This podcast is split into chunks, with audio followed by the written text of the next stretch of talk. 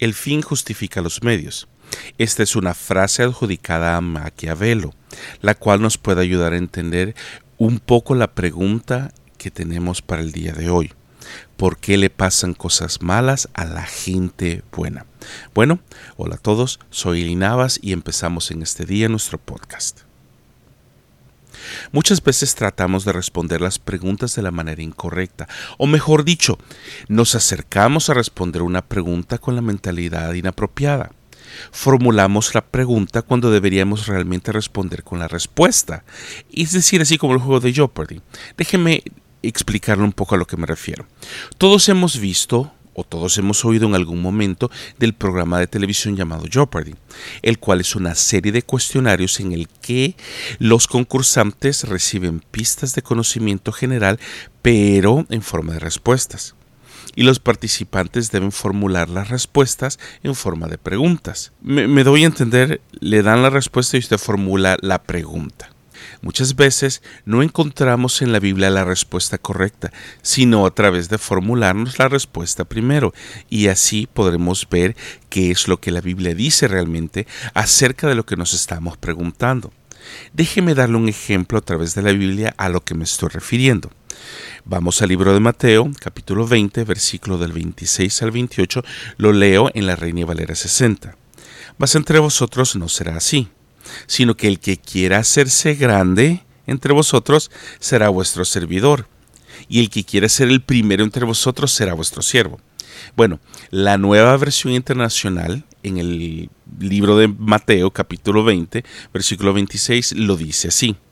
Pero entre ustedes no debe ser así.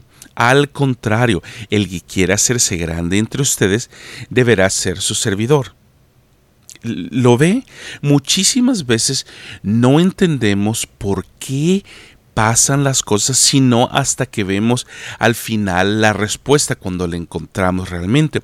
O como en el juego de Jeopardy, encontramos la respuesta correcta, es decir, como dice Mateo 20. Al contrario, no va a ser así, sino que viendo la respuesta que está al final del libro, en donde entenderemos a precisión cuál es el transcurso de todo lo que ocurre y cómo termina. No pretendo responder el dilema de los siglos tratando de filosofar acerca de esta pregunta, pero sí quiero darle un poco de dirección, por lo menos a dónde ir, y enfocarnos cuando nos encontramos en dificultades, dolor o situaciones que no entendemos. Ahora, todos conocemos la historia de Job. Déjeme empezar con Job 42 y el versículo 5 y lo leo en la traducción lenguaje actual. Lo que antes sabía de ti era lo que me habían contado, pero ahora mis ojos te han visto y he llegado a conocerte. Déjeme resumir el libro de Job fácilmente. Job era un ganadero muy rico, con siete hijos y tres hijas, y numerosos amigos y criados vivía en la tierra de Uz, la cual es una ciudad mencionada como parte del reino de Edom. Satanás se presenta ante Dios argumentando que el amor que Job le profesaba a él era únicamente por causa de las bendiciones que Job recibía y no porque realmente el amor de Job hacia Dios era genuino. Dios le concede a Satanás el probar la integridad de Job, donde podía tocar sus bienes, familia, ganado, todas sus cosas menos su vida. A partir de ello, Satanás acecha a Job y le causa múltiples desgracias, tales como enfermedades, le llegó una sarna, dice la Biblia, el ataque de los caldeos y los seveos a sus criados y la muerte de su ganado, lo lleva a la pobreza, el repudio de su propia mujer e incluso la muerte de todos sus hijos. Terminadas las pruebas, Job continúa siendo fiel a Dios y a pesar de todo lo ocurrido, sale triunfante y lo puede leer en Job 42. Por lo cual, al final en el capítulo 42, Dios le restituye su felicidad anterior, con más del doble de lo que tenía, excepto la vida de sus primeros hijos, aunque luego tiene siete hijos y tres hijas, repartiendo su cuantiosa herencia entre todos ellos. En medio de todas las dificultades que pasamos, siempre formulamos la pregunta, ¿es Dios un Dios bueno? Muchas veces lo primero que pensamos al enfrentarnos al sufrimiento es Dios tiene la culpa. Cuando no lo es así, Dios no manda el sufrimiento, pero sí lo permite en nuestras vidas, así como en la vida de Job. De nuevo, déjeme mostrarle en la Biblia lo que dicen los apóstoles acerca de esto. Leemos en el libro del apóstol Juan, capítulo 16, versículo 33, en la versión Palabra de Dios para Todos. Y dice así, Yo les dije esto para que encuentren paz en mí. En el mundo ustedes tendrán que sufrir, pero sean valientes, yo he vencido al mundo. ¿Ve el efecto del juego de Jeopardy en este versículo? El apóstol nos da primero la respuesta y luego nos presenta las circunstancias como afirmación. Pensemos por un momento cómo sabemos que es la paz si no nos hemos enfrentado a la guerra. ¿Cómo sabremos que es la abundancia si nunca nos ha faltado nada? Los discípulos y los apóstoles sufrieron, los patriarcas Abraham, Isaac y Jacob, José, Moisés, todos sufrieron. Sufrieron persecución, sufrieron hambre, escasez y algunos hasta la muerte, como el mártir Esteban.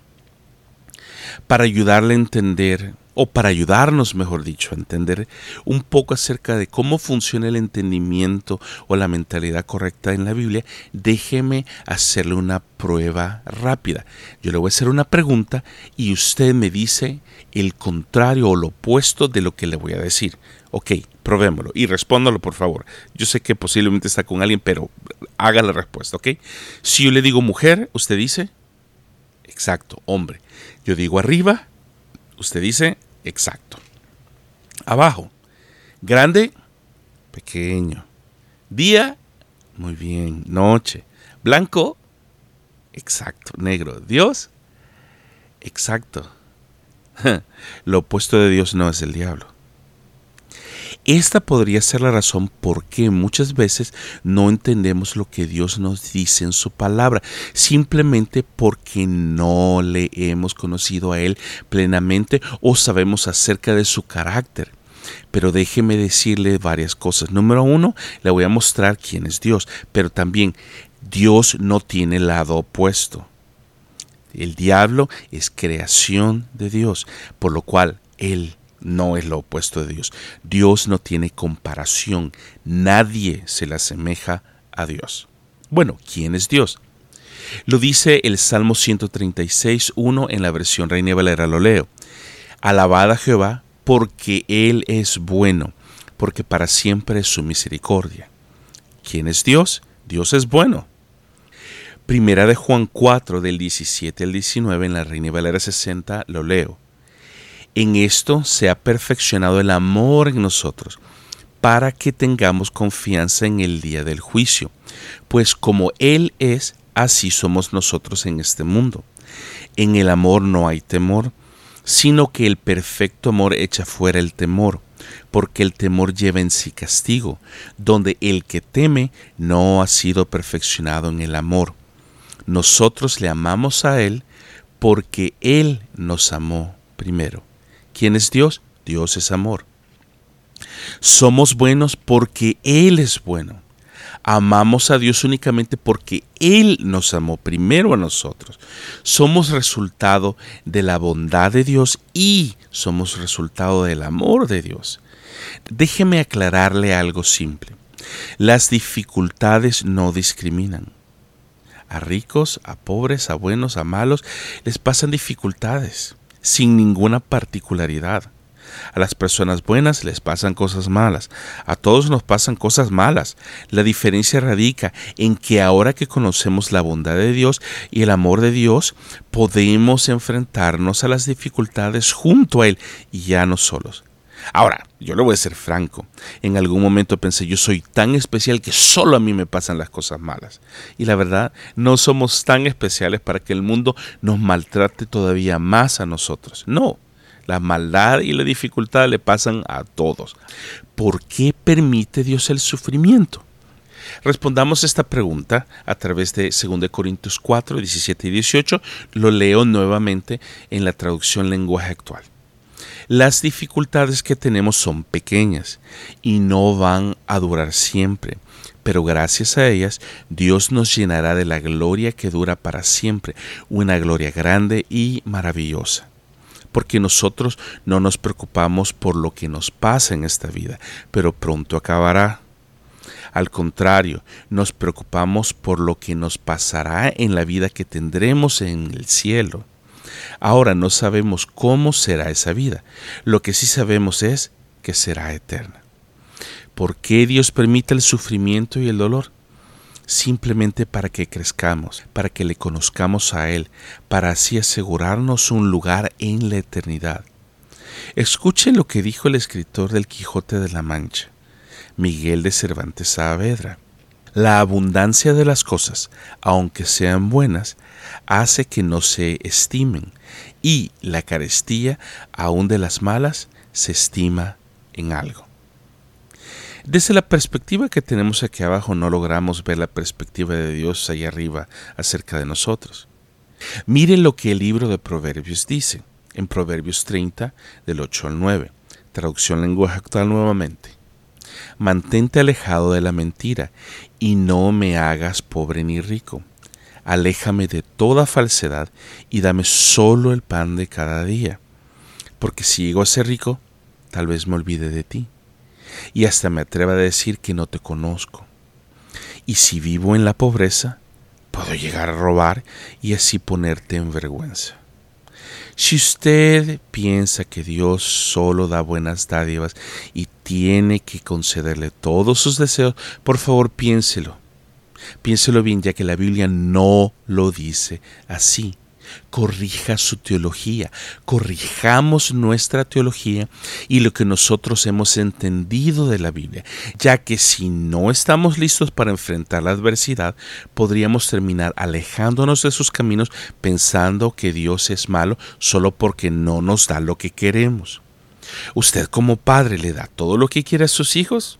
Pues como diría el poeta salvadoreño, claro que por supuesto que desde luego que no. Usted tiene la obligación de darles todo lo que se les antoja a sus hijos. De nuevo, no.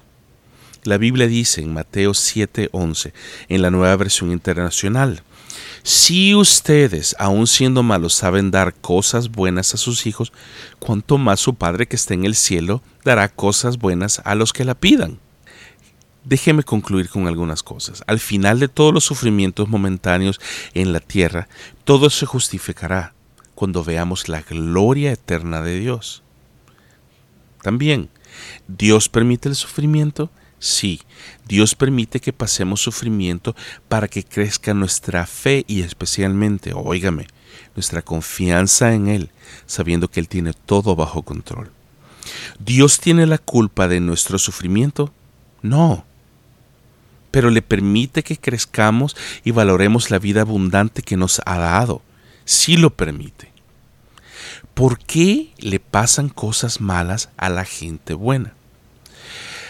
Simple, para llenarnos de su gloria y de la esperanza en el futuro que nos ha preparado ahí arriba en el cielo. Déjame ayudarle a calmar el sufrimiento en este día y posiblemente usted como yo haya llorado en medio de estas circunstancias. Pero déjeme decirle que Dios está con nosotros. Ya vamos a más de un año de haber empezado esta pandemia. Muchos seguimos en encierro absoluto, y como en mi caso, en, en Ontario, Canadá, todo está cerrado. Provincias están cerrando por completo. Las salas de emergencias están llenas. Eh, los cuidados intensivos están rebalsando de gente. Y hay sufrimiento y hay dificultades. Pero óigame lo que dice el libro de Habacuc. El profeta Habacuc, en el capítulo 3, versículo 17 al 19, dice: Aunque no den higos las higueras, ni den uvas las viñas, ni aceitunas los olivos, aunque no hayan en nuestros campos nada que cosechar, aunque no tengamos vacas ni ovejas, siempre te alabaré con alegría, porque tú eres mi Salvador. Dios mío, tú me das nuevas fuerzas, me das la rapidez de un venado y me pones en lugares altos. Piénselo, ¿Por qué permite Dios que le pasen cosas malas a la gente buena? Dios permite el sufrimiento para que aprendamos a crecer en fe y confianza en Él. Nos vemos hasta la próxima.